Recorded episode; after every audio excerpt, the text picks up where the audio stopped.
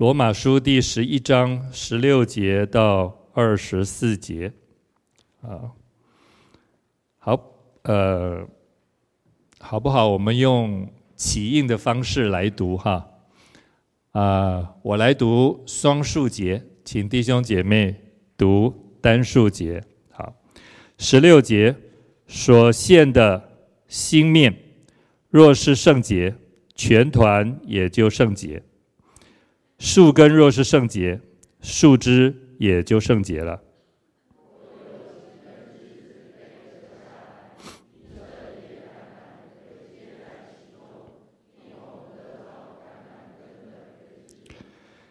你就不可向旧枝子夸口，若是夸口，当知道不是你拖着根，乃是根拖着你。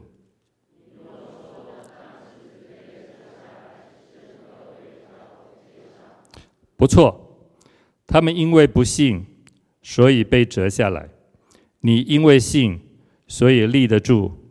你不可自高，反要惧怕。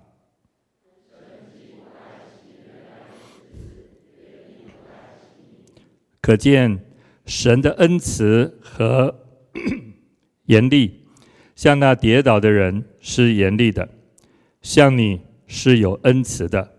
只要你长久在他的恩慈里，不然你也要被砍下来。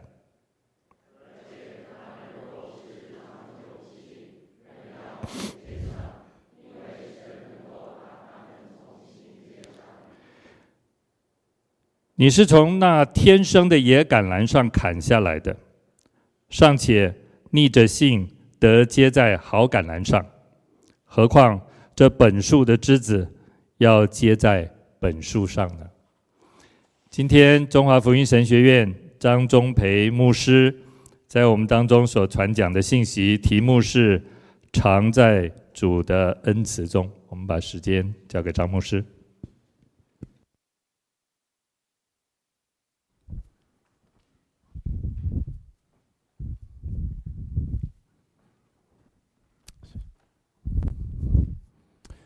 各位弟兄姊妹平安。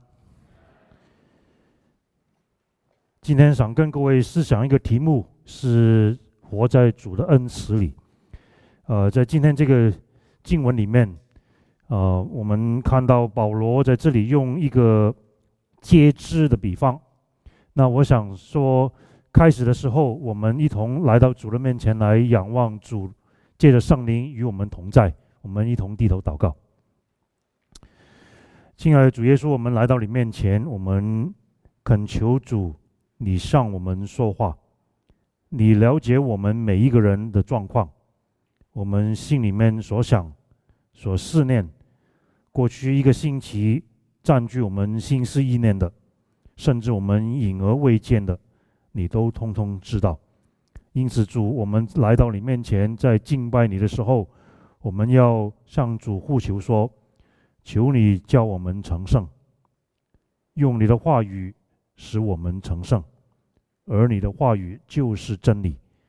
主，我们降服在你的真理面前，我们也恳求主，你把圣灵放到我们心中，夺我们的心思意念，叫我们一切至高之事都归服在基督的恩典跟慈爱中。我们让。这样的祈求祷告，乃是奉主耶稣基督得胜的名，阿门。一九四一年，当二次世界大战进行得如火如荼的时候，盟军，特别是英国跟美国，他们在英国的空军基地，不断的每天发出很多架次的轰炸机到欧洲大陆去轰炸这个德国纳粹的一些。坚固的地方，那每一次这些飞机出去回来，他就身上就会带着许多的弹孔，就像这个图里面所展示出来的，每一个回航的轰炸机跟战斗机，红点是他们中弹的地方，那很多的飞机就折损了，所以美军跟英军这个盟军，他们的空军就想到一个办法。他们请他们中间的工兵跟将领来处理一下这个事情，看如何能够降低战机的耗损率跟被击落的机会。他们这一群成立了一个委员会，他们中间请了一个很特别的人，这个人的名字叫 Abraham Ward，亚伯拉罕沃德。Abraham Ward 是一个非常有名的统计学家，他那个时候在美国的哥伦比亚大学里面做研究。各位看到这些回航的飞机，那当时盟军的将领跟这些工兵、工程师，他们的建议，每一个飞机降落，他们把这些中弹的地方都标出来，都是红色的地方。他们说，既然这些地方中那么多的弹，那我们在这些地方加强，让那个飞机的机翼、机身的中间、后面这个地方多加一些钢板，让他们虽然中弹不至于受损。这个是他们得出来的。可是 Abraham Ward 他独排众议，他说我们不能这样做，这个没有用。他的理由是什么呢？能够回来又中了弹的。是能够生存的，回回不来的你看不见，所以他推车回不来的是种在那些没有弹的地方，所以我们应该加强那些地方。结果真的像他所说的，这个就是在统计学上面很有名的一个一个一个概念，这个概念英文叫做 survivor bias，生存者的偏差。我们中间不少有没有读统计的？假如你读统计，你大概会稍微知道这一个概念。所以 Abraham 沃那天抓住一个理所不当然的情况，而他抓住这个，他了解到事实的真相。各位在我们今天所读的经文里面，我们再看一次这个经文里面，保罗用橄榄树借枝的比方。来说明一个事情，什么事情呢？这个事情有个背景，这也是罗马书比里面比较棘手、比较难处理的九到十一章，论到犹太人得救的问题。这个背景是这样子的：保罗在罗马书里面，向一个他没有去过的教会——罗马城里面的教会，来讲明他想要去他们中间，与他们同在。牧养他们、关心他们、教导他们的意愿，在写的过程中间，就把这部罗马书写出来了。那我们今天读罗马书有一点点麻烦，因为我们觉得它是一个比较重神学，特别是硬性称义的这个教导的。其实罗马呃保保罗写罗马书的时候，他的意愿不是一个神说神说的论述，他意愿是一个牧养教会，面对教会中间一些问题。所写出来的，所以其实罗马书是非常实在、非常实用、非常针对牧牧养教会现场的一本书。它这中间里面有一个问题要处理，是什么问题呢？这个是教会中主流强势跟非主流弱势中间的张力。怎么讲呢？罗马帝国是一个强盛。非常强大的一个帝国，他们扩张的时候，在扩张扩张中过程中间，把今天巴勒斯坦一带并到他的版图里面，所以也包括以色列，包括犹太人所住的地方，所以犹太人很自然在罗马帝国里面成为不只是次等公民，而且其实是殖民的对象，所以在社会。在政治、在经济、在各方面，犹太人当时被视为是弱势的族群，被歧视的一方。而罗马帝国里面其他的人，特别是有罗马公民身份的，他们是强势，他们是主导的族群，他们是主流的一群。那在罗马城、罗马帝国的首都。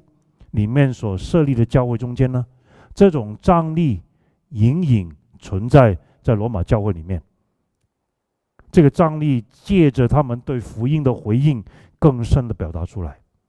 首先，我们说犹太人，犹太人他们看见，在这中间，特别是罗马教会里面信了耶稣的犹太人，他们看见我们只是占教会中间的极少数，我们在这个社会中间也是被歧视、被欺压、被剥削的一群。福音，耶稣基督的福音，这个根源从我们的列祖亚伯拉罕、以撒、雅各，上帝给他们的应许开始的。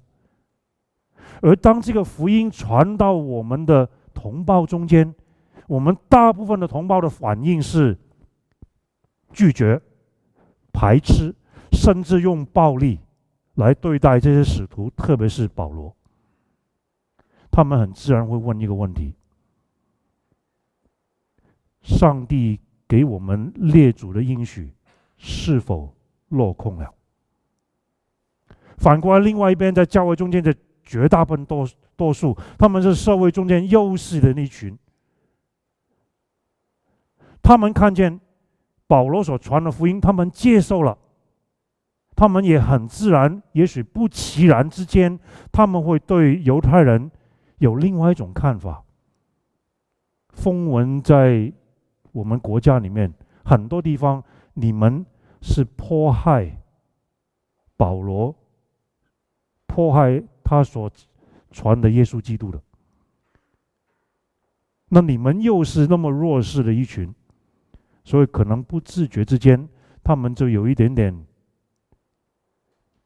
轻视犹太人，看不起犹太人，觉得今天我们对福音有正面的回应，所以我们得了福音的好处。各位，这种隐藏的张力啊，其实不止在两千多年前在罗马教会里面。其实，在某个程度，在欧洲一直延伸到二次世界大战，德国对待犹太人，他们后面用很多的神学、神学、圣经的论述来支持他们的歧视。这一段经文，保罗在这里就把这个问题点出来，也是九到十一章，保罗在面对罗马教会里面。这种因福音带进来，大部分外邦人接受福音，而只有非常少的犹太人接受这个福音，而产生这种没有办法言语表达出来的张力。一方面，一方是自卑，一方是质疑到底上帝是不是信实；另外一方面呢，沾沾自喜。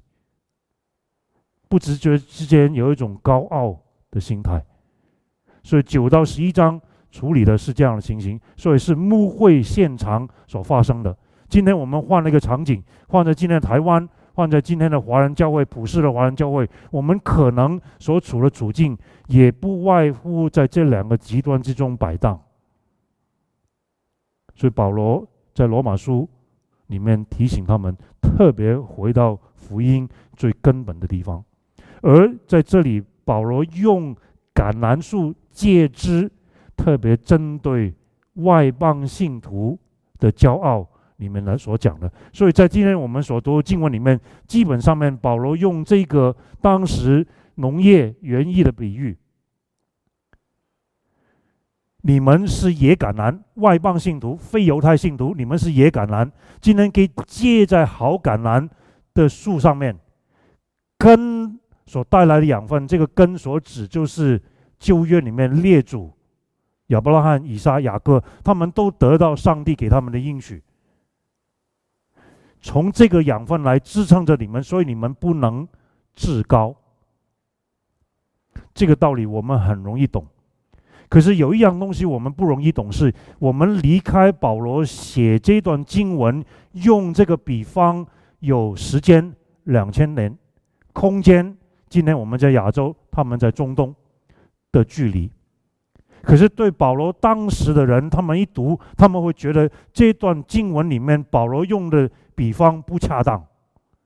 为什么呢？在当时所有种橄榄的人，他们的结枝是反过来的，是把好橄榄的枝割下来接到野橄榄上面，而不是野橄榄的接到好橄榄上。原因很简单，假如你熟悉农农业的这这种这种运作，你会明白，因为我在我的橄榄园里面种了很多的橄榄树，经年累月，他们不断的结橄榄收成，慢慢他们的生命力就会降低。为了使得这个好的品种的生命力能够延续，我就把好品种的枝子折下来，接到野橄榄。野橄榄是野生的嘛，所以它的生命力旺盛，所以他们用这个办法来更新他们的收成，更新他们橄榄的收成。所以当时的收信的，他们懂农业的，一看保罗，你这个比方不对。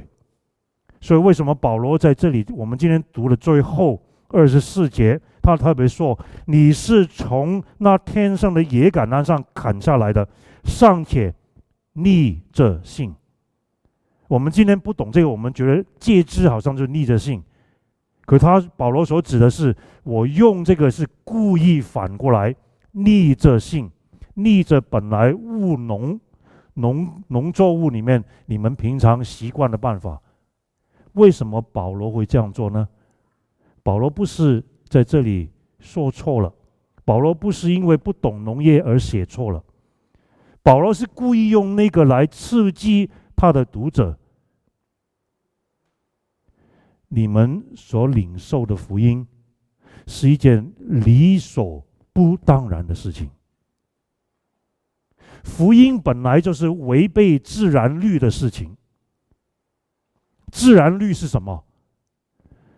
我有我的成就，我有我的努力，这是我该得的。我犯了错，我就要面对惩罚，这是自然。可是福音是。神爱你，不因你有什么，乃是因为他是爱。你得救不是因为你补足你的过犯，你得得救不是因为我练尽我的思想，所以我想的东西里面完全是圣洁的。各位，这个你知道完全不可能。我们可以压抑，可以牢笼我们的行为，可是我们很难控制我们的心思意念。有人做过这个比方，今天。用我来做例子，我也一样如此。假如有一种技术，把我脑袋里面经过的所有思想，能够叭叭叭打字一样打在荧幕上面，现在这一刻，我大概挖个洞躲下去，对不对？我们每个人都会经历过这样的，我们每个人都有这个问题。所以为什么诗篇说我们隐而未显的罪，主啊，求你饶恕。所以福音是耶稣为我们付了这个代价，这是福音理所不当然的地方。那这个就出问题了，因为福音的理所不当然是你跟我今天活在二十一世纪，在台湾、在台北，也经常忘记的事情。我们一直在两个极端中间摆荡，一个是至高，一个是自卑。而至高跟自卑有同一个父母，他们是双胞胎。他的父母是什么？律法主义。当我们活在律法主义的价值观里面，我们要么就至高，要么就自卑。怎么说呢？我我在律法主义，我严格要求我自己。当我借着我的训练，我的自律，我能够做得比一般人好。我当然自高了，我觉得沾沾自喜。可是我要是自律的能力差一点，我跟教会里面来到教会里面跟某某人一看比起来不行，我很自然就自卑。这是律法主义的父母生出来的双胞胎，这是很简单的呈现。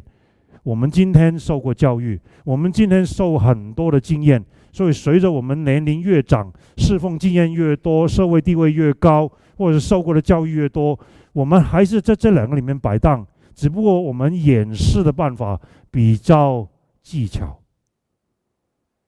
可在骨子里面，我们扪心自问，我们还是在这两个中间摆荡。当我们在这样摆荡的时候，正彰显出我们忘记了福音的理所不当然。我们都忘记了福音的理所不当然。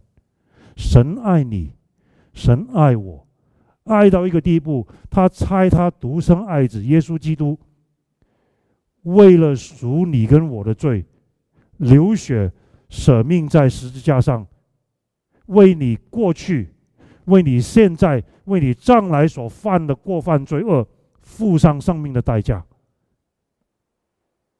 而且他的爱不只停在这里，他的爱邀请你我跟他认同、接受他为你所做的，这就是信心。信心不是一个功德，信心是承认主耶稣啊，我没有办法自救，我没有办法靠我多努力一分能够讨你的喜悦。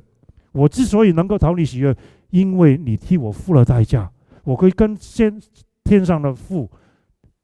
恢复正常美好的关系，所以我把我自己交在你手中。你在十架上为我流了流了血，舍弃生命赎我的罪，我完全接受，这是信心。所以信心本身没有任何功德可言，它是承认我们的破败，而跟神说：“我要你的救，我要你的救恩。”当我们这样做的时候，耶稣基督的丰富临到我们，不只赦罪。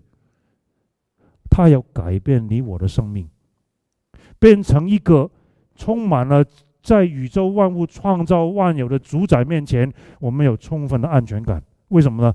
我不我不再需要在他面前证明我是谁。他爱我到一个地步，差他的独生子为我死。这样的真理慢慢进到你我的心里面，进到我们人生里面。渐渐改变我们律法主义生出来双胞胎，要么要证明，证明不到了，我们要自卑、自惭形秽。我们慢慢能够被释放出来，所以比较容易。当我们在教会中服侍的时候，我们不求别人给我们掌声，不需要别人的认可，因为耶稣已经接受了我。这样的服侍是有自由的，这样的服侍不需要防卫，这样的服侍也不会因为别人没有给我我想要的肯定跟掌声，我就心里面非常的痛苦。多少教会里面的纷争服侍，都是从这个根源来，忘了福音的理所不当然。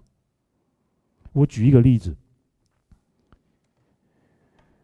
我在我的教会里面服侍，有一次在讲道，你知道，传道人讲道就是我们几乎我们的身份认同的一部分了。那这个是错的。可是我在我在那种里面，然后我有一次在我教会里面一个语言堂粤语堂讲道，我就发觉在我眼角里面有一个弟兄坐在那边，他拿一本很厚的书。那本书叫做《Hermeneutical Spiral》，这个中文有翻译，是很厚的解经的书。你想，一个牧师在那边讲到，我上面有个会众拿这本很厚的书，还故意给我看到封面，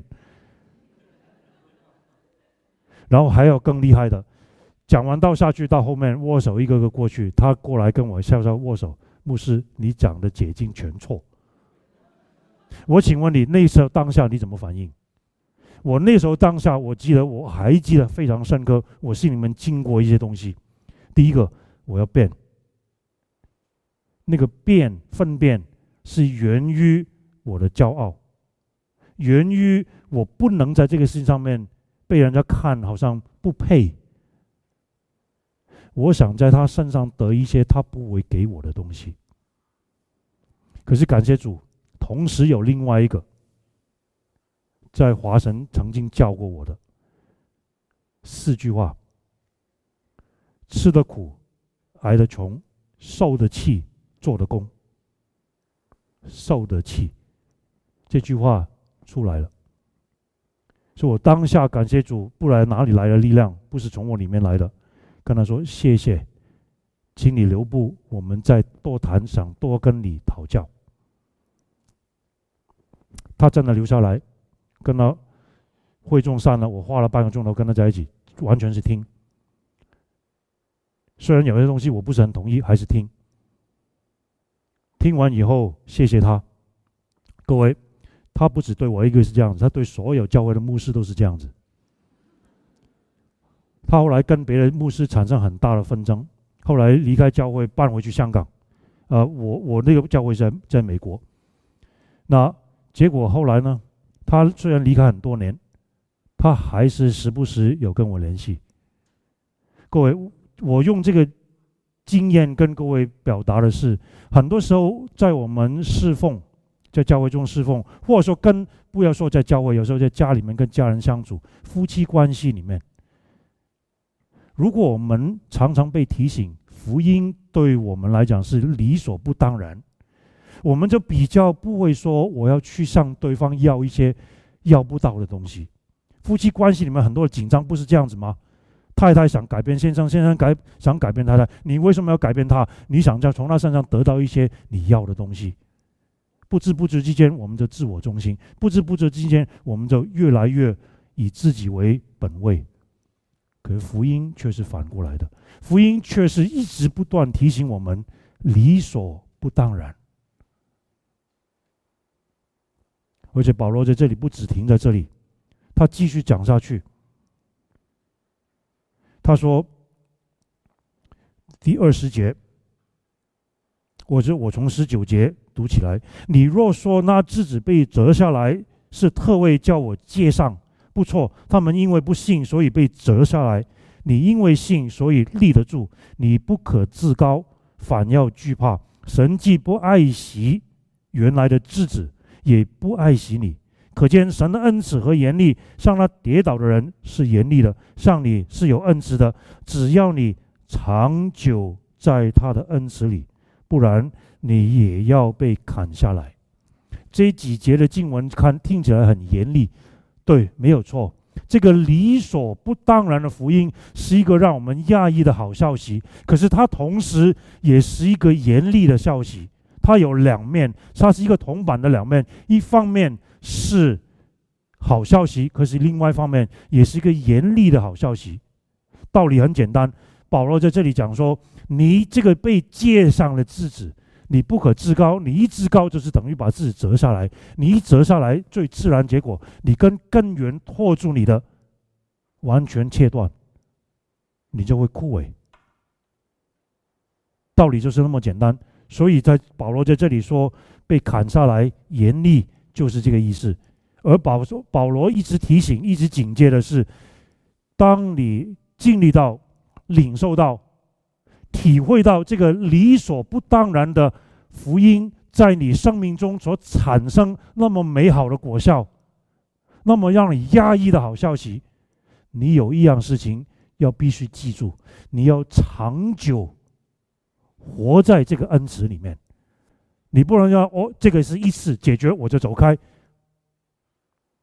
很多时候，我们听福音听一半就在这个地方，以为得了福音得救，得了上天堂的门票。各位没有这个门票。你只要把福音当成我信了耶稣，得了上天堂门票，放下来，我继续做过我的生活，过以前的生活。各位，对不起，按着保罗这个意思，你可能并不完全了解福音是什么回事。这个福音不只救你免去永远的死亡，它还要更重要的同一个事情，改变你的生命，让你越来越像耶稣，让你长久活在耶稣的恩慈里。我今年八月才从美国搬回来，到华神任校牧一职。那我以前住在美国东北，离开纽约市不远的地方住了三十几年。我在那边牧养教会牧养二十年。我是二十三年前全家搬回来，在华神读神学院，读完以后又回到我的母会里面牧会。那我记得有一次我要在儿童主日学讲故事，那我就记得。因为我们住的地方冬冬夏春夏秋冬四季非常分明的，冬天非常冷，夏天非常热，有秋天有春天。春天我住的州是新泽西州，它的呃外号叫做花园州，所以到每年呃三到六月之间呢、各式各样花草开，大家的过敏的鼻涕眼泪到处一直流。那在这中间，我住的地方附近社区有一个小的水池，是一个他们等于是下完雨以后让水流的那个地方，在流入一个大湖之前，稍微有个转弯的余地。我每一天有时候在那边散步。那有一次我在教儿童主义学之前，我就想到说，我要跟他们讲个故事，就是这段经文，就怎么帮助他们了解呢？就跟他们讲一段故事。这故事我是从小时候听到，再加一些当时的情境，就把它奏出来的。这故事是这样子的：在我生活的地方，这池塘里面有一只乌龟。这只乌龟呢，听说在佛罗里达州州是终年不下雪，四季如春。可是他住在新泽西州呢，每一年都有天寒地冻、湖水结冰的时候，所以他非常向往要去佛罗里达州过生活。他想移民去那边，可是它是乌龟，虽然乌龟寿命很长，也爬不到佛罗里达州那么远，这几千里的的远。那他有一天在这个水池里面在游泳，就发觉。每年差不多时间有一些新朋友来，很大一只加拿大加拿大飞下来的雁，所以他有一天就想了个办法，他就游游游就到岸边，就看到两只雁在那边休息，就跟他们拉关系，建立关系，跟他们寒暄，熟了，他有一天就跟这两只雁就说：“哎，雁雁兄弟啊。”我有一个想法，不晓得行不行得通，也不晓得你们愿不愿意帮我这个忙。这两只雁就说，一天到晚跟他们跟跟这乌龟都都在那边聊过天了，说好啊，我们很愿意帮忙。你在想什么呢？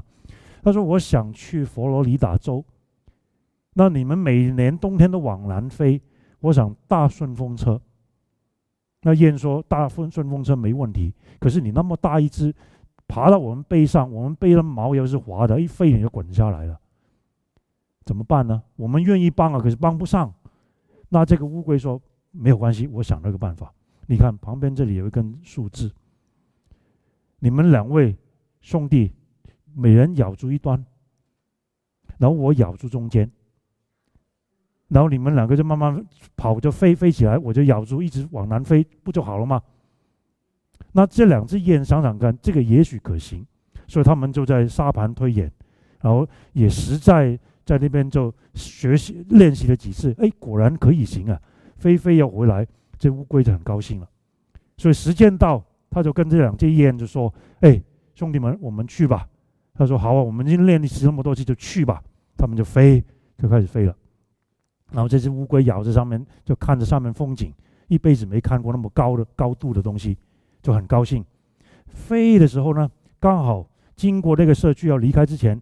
上面有一群常常来玩的小孩子，这好小孩子就看到哇奇景啊，他们就拍手叫好，然后说哇这两只雁真聪明哦，想到这个办法。这只乌龟在他们飞着想说，这个不太对劲，这不太公平嘛，这是我想出来的办法，怎么变成这两个家伙拿到拿拿到这个赞美呢？他想不行，我要澄清一下，就开始说我一开口嘣就掉下来。各位，我就用这个故事来跟小孩子讲这个藏在主的恩慈里的道理。各位弟兄姊妹，我们是不是藏在主的恩慈里？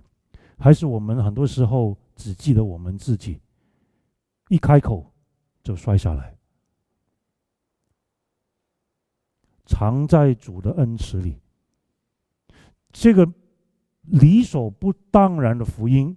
不断的提醒我们，我们本站在一个不配的地位，领受白白而来的恩典。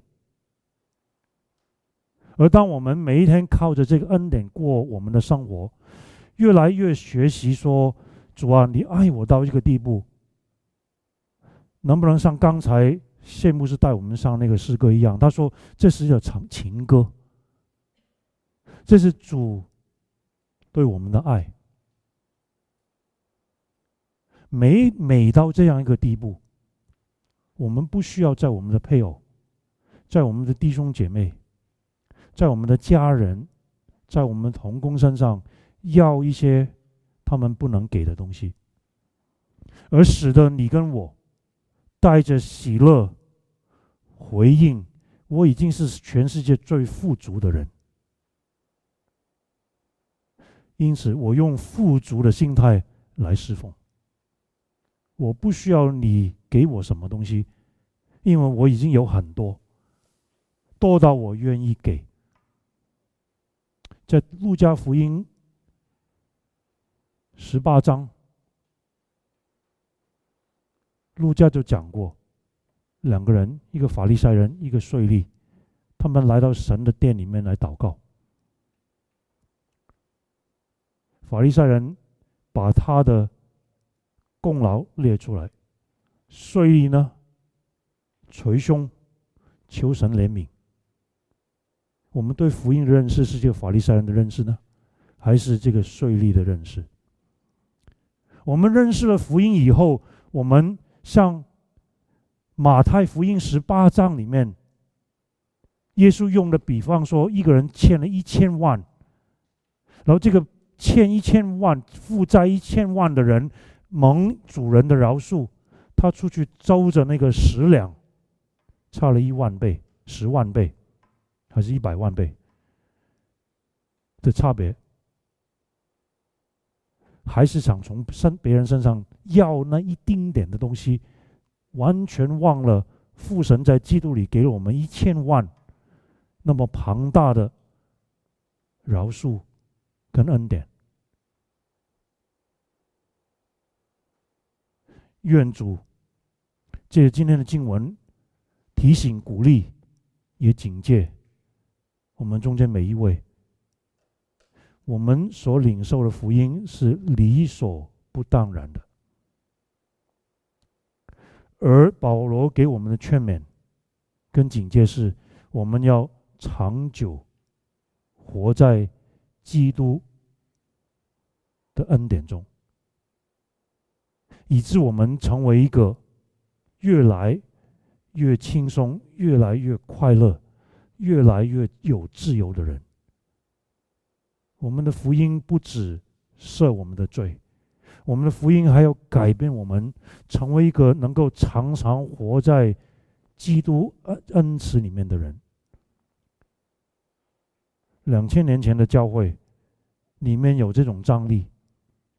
今天我们的教会里面也许没有一样的情形，可是有的时候，我们对传福音的心智，往往反映出我们是不是一个丰富的人，长久活在基督恩慈里的人。我们对非我族类，对于那些移工。对那些从印尼来的回教徒，我们是不是有一份对他们也愿意让他们听到、接受这个理所不当然的福音？还是我们的文化差异、我们的语言隔阂远大过我们对他们的爱心？有的时候，我们躲在这些主流的一个舒适圈里面。可是，当我们躲在一个主流的舒适圈里面，相对来讲，我们对非主流的，就像当年在罗马教会里面，强势的族群跟弱势族群中间的关系。今天，在这个后现代的文化里面，很多时候我们会看见。这种现象，我们也不断的被提醒，有一些弱势的群体，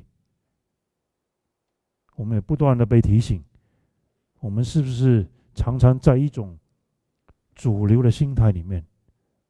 福音给我们，我们其实上信了福音以后，我们已经从主流的变成非主流的了。在今天这个氛围，这种自由主义的氛围中间，我们是极少数的。很可能有一天我们会面对逼迫的，可是耶稣基督已经给了我们这个理所不当然的福音，他也劝告我们常常活在他的恩慈里面。让我们互相彼此鼓励，彼此带导，也愿我们的教会东区福音中心，我们真的带着这个理所不当然的好消息，把它传出去。我们一同低头祷告。